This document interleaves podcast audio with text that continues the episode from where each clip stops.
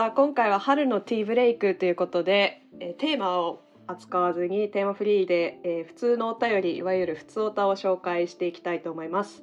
パーソナリティは大樹陽太郎綾子圭介の4人で、えー進めていきます。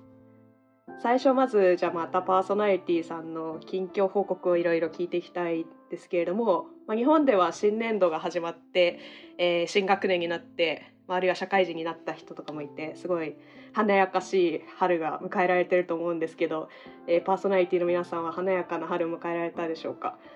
えっと陽太郎さんはなんかワシントン DC に行かれてた気がするんですけどどうでした？お花は お花良かったですよ。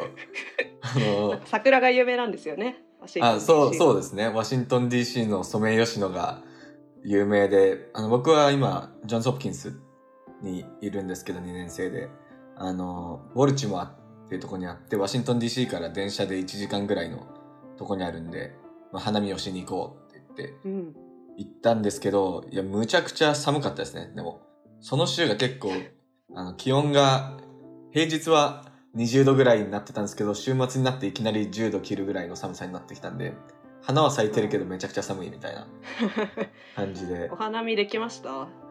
ギリギリできましたね。なんかピクニックシート引いて、ちょっと食べて、あやっぱ厳しいなってなって、屋内に移動したんですけど、お花一応見れました。風強かったんですけど、タコフェシ、うんうんフェスティバルみたいのをやってて、なんかみんなタコを揚げしてましたね。えー、なんかすごい日本チックな感じですね。いや、良かったです。うん。花見でもさなんかあれじゃない、お酒飲まないよねアメリカだとうん。外でそうですね。で飲めないんですけど、僕、お酒飲む花見に参加したことないんで、ちょっとその感覚がないですね。いや私も実はワシントン DC にその陽太郎さんが行く1週間前くらいに行っててでその時ちょうどその桜祭りかな？がスタートしたタイミングででその時もまたすごい寒かったんですけどでもあの桜自体はすごい80%くらい咲いてたのでなんか上野公園みたいですごい楽しかったです。うん。いいねあとはなんかあのその同じ桜がある公園のところにスミソニアン博物館っていうのがいっぱいあってあの特になんか鉱物の石の展示がすごい充実してるんですけどなんかその創設者のスミソンさんっていう人が実は鉱物学者だったらしくってその地球科学の展示がすごい充実してます。えっと、私は今マサチューセッツ工科大の地球惑星科学科にいるのでなんかそういう石の展示がすごい楽しくて素敵な春を過ごしました。え大樹さんは素敵な春を過ごしましたか？その春がなんか華やかとかそういう印象は 特にないんだけどあのうん。あでもあー近況で言うとあれかな。花粉症ってあるじゃん。あれが俺ついに発症したっぽくて。もう最近朝起きたら鼻水とかくしゃみとかで苦しんでてあれってなんか蓄積されていくらしいじゃんなんか。そうですね、うん。今まではなかったってことですか？そう。あのあれそう僕あの沖縄出身なんですけど沖縄は花粉がないから要は高校卒業する18歳まで全く蓄積がないままあのいてで東京大学東京に行って蓄積されて、で最初アメリカ、あ僕 UT オースティンテキサス大学オースティン校卒なんですけどオースティンも花粉でかなりなんていうのかな強いっていうのかな？花粉が普通に巻かれている年だから あのそこで蓄積されてで今今、うんノースカロライナのグリーンズボロであのホンダエアクラフトっていうところでエンジニアしてるんですけどそこでもあの花粉が強いと言われてる場所だからついに蓄積がたまりにたまってきたんじゃないかと思ってます。あら大変ですね。今からだとなんかお薬とか持ってますか？そうだからみんななんか薬薬って言うけど何の薬な、おとるなんか摂取すればいいのか全然わかんないしちょっとこれから調べて普通になんか重い悲しい春になれそうだなっていう そんな感じの近況です確かに確かに確かに花粉症は辛いですね。ケイスケさんの春はどうでした？はい、えーカナダのアルバータ大学というところの修士課程で日本語の研究していますケイスケです。えーっと僕はついに今修士2年生なんですけどそれの、えー修論を完成させましてついにあのディフェンスですね。最後の。ディフェンスのスケジュールも確定してようやくようやく春が訪れたなって感じです。うん。うん。ディいいね。ディフェンスっていうのは修士論文の発表会のことですよね。そうですね、えーっと、そうですね、教授の前で審査、えーインタビューみたいな感じで審査やって、そこで2時間質疑応答みたいなのをして、それがうまくいったら、晴れて卒業みたいな、最終関門みたいなやつですね。春が待ってますね。はいいやもう僕のコースがもうすごいんですけど過去過去2年間の先輩含めて誰も論文締め切りに間に合った人がいないっていうえー 悪魔のようなコースなんですけど、それようやくあのなんか初めて提出できた人になれそうです。すごい。すごい。すごいねそれはすごい。うん。じゃあお便り紹介移っていきたいと思います。えー今回はですね、えーお便り一通来てます。じゃあケイスケさん、えっ、とお便りを読んでもらえますか？はい、お便り紹介させていただきます。では、えー日本にお住まいのラジオネームルンバさんからです。私は今年の夏からアメリカの大学院に行く予定ですが、私の友人も同じ時期に進学して別の都市に住む予定です。友人と私の進学先は結構離れていて、ほぼ1日がかりで移動することになりそうです。そこでアメリカの大学院生がどのくらい旅行をできるものなのかお聞きしたいです。祝日や夏季休暇を利用して最低丸3日を旅行に使えるチャンスは年に何回ほどあると思いますか？うえーん。最低丸3日を旅行に使えるチャンスは年に何回ほどあると思いますか？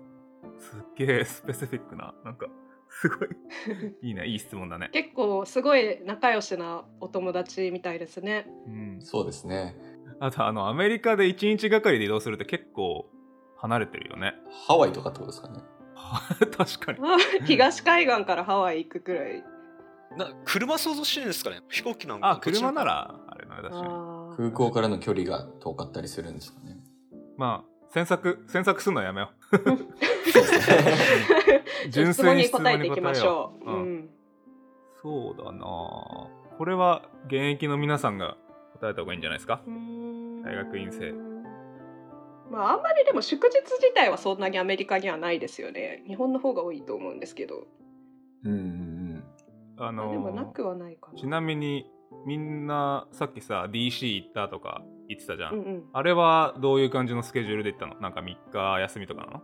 それは私は春休みで1週間授業がない週があったので、まあ、その週の前半部分の3日間を使って2泊3日で行ってきました。与太郎さんは？うん。僕は日帰りですね。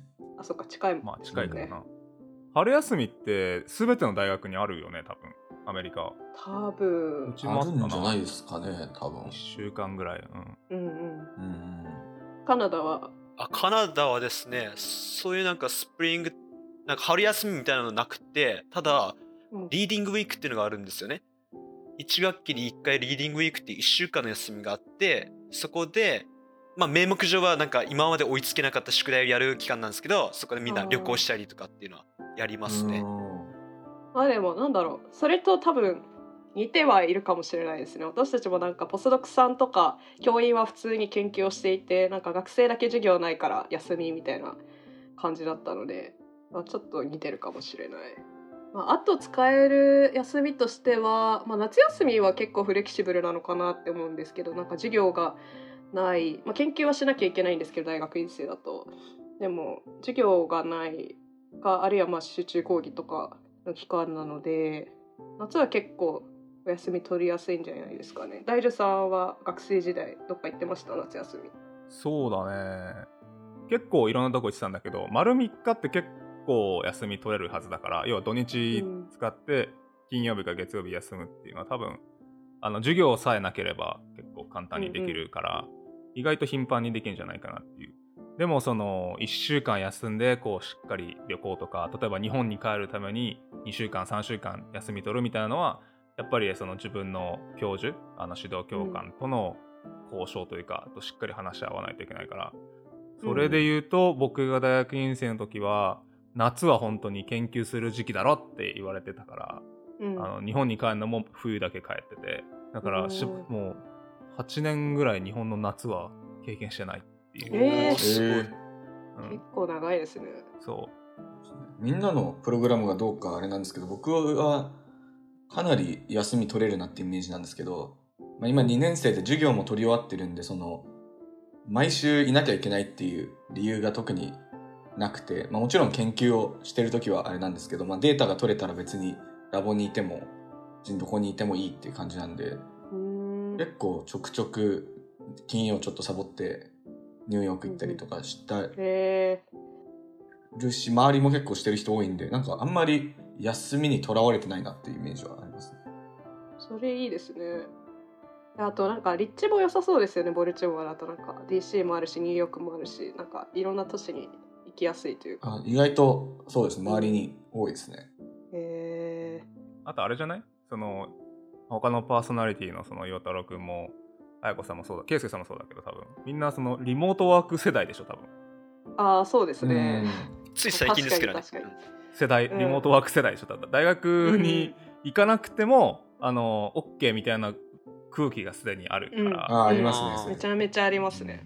僕が大学院生の時はもううん。みんな研究室に来て朝来てでコーヒーも一緒にこうコーヒーブレイクしたり飯行ったりみたいな感じの、それが普通だったから今日家から働きますみたいなことを言う人は誰もいなかったから、ねそえこは多分もしかしたら今の方がちょっとうん。一日うまくこう時間をマネジメントしてあのうんうん。3日ぐらいを休みにしてなんかこうどっか行くっていうのはできるかもしれないね。うん。それだとあの僕の PhD で5年目のアメリカの先輩がいいたんですけどシカゴに彼氏がいたんですけどもうシカゴのその彼氏の家に1年間ずっといてでそのままリモートで学位 PhD も取って卒業したみたいな。だからうずっとそのその場にいなくても卒業できるみたいなのは確かにありますね。ううん。ん。なるほどな。この方とルンバルンバさんとその友人の方のラボの文化によるだろうね。ううんんそうですね。結局年に何回くらいそういう旅行に使える丸3日を旅行に使えるチャンスはあるかっていうことなんですけど回数で言ったら5回以上とかですか？最低最低冬休みと春休み。うん。サンクスギビング。あれじゃない？最多分最大でも月1回とかだと思うから12が多分最大ぐらいで、で、うん。5回は多分普通に行けると思うからうん。うん。ちょっと僕は8回を8回に投稿します。結構挑戦八。挑戦な感じですけど8これちょっと回答え合わせしたいね来年。もう一回送ってもそうらって。ですね。えじゃあ何大丈さんの答えは8回。俺はで八。よよし陽太郎さんは？あじゃあ僕は7にしときます。それさ。ななんなのそれ。まあいいけど。なんなんね。えでだえケイスケさんは？え20回ぐらいいけるんじゃないですか。それはマジでやばいでしょ。いやいや行きますよ全然僕だったら。それちょっと研究もう20だったら長期の休み取ればいいのにって思いますけど。いやそうだよね。そんな細切れで行くなよって思うよね。うーん。あやこさんは？私はまあ4回くらいかな。春バ。夏秋冬に1回ずつという感じで。はい。というのが我々パーソナリティの答えになります。ぜひ参考にしてみてください。なるかな。参考になるかわかんないけど。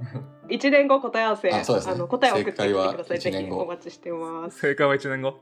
いいね楽しみ生放送しなきゃねそうですね。はい、今回のふつおた回は以上になります。 explain では Slack のコミュニティを運営しています。えっ、と詳細は explain のウェブサイト explain.jp までお越しください。えーそしてリアクション感想リクエストこんな企画をやってほしいなどはお便りフォームにてお待ちしております。えー explain ポッドキャストの概要欄に載ってますのでご確認ください。えーそれでは次回のエピソードでお耳にかかりましょう。